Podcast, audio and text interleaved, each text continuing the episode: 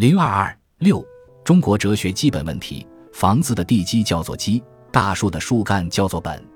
所谓基本问题，就是说它是一个全局性的问题。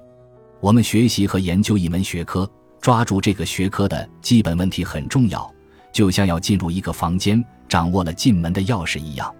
每个学科都有自身的基本问题，中国哲学也是如此。但是我们对于中国哲学基本问题的把握还不够到位。常常把哲学教科书中所说的哲学基本问题当成中国哲学的基本问题。笔者认为，中国哲学的基本问题不是物质与精神的关系问题，而是天人关系问题。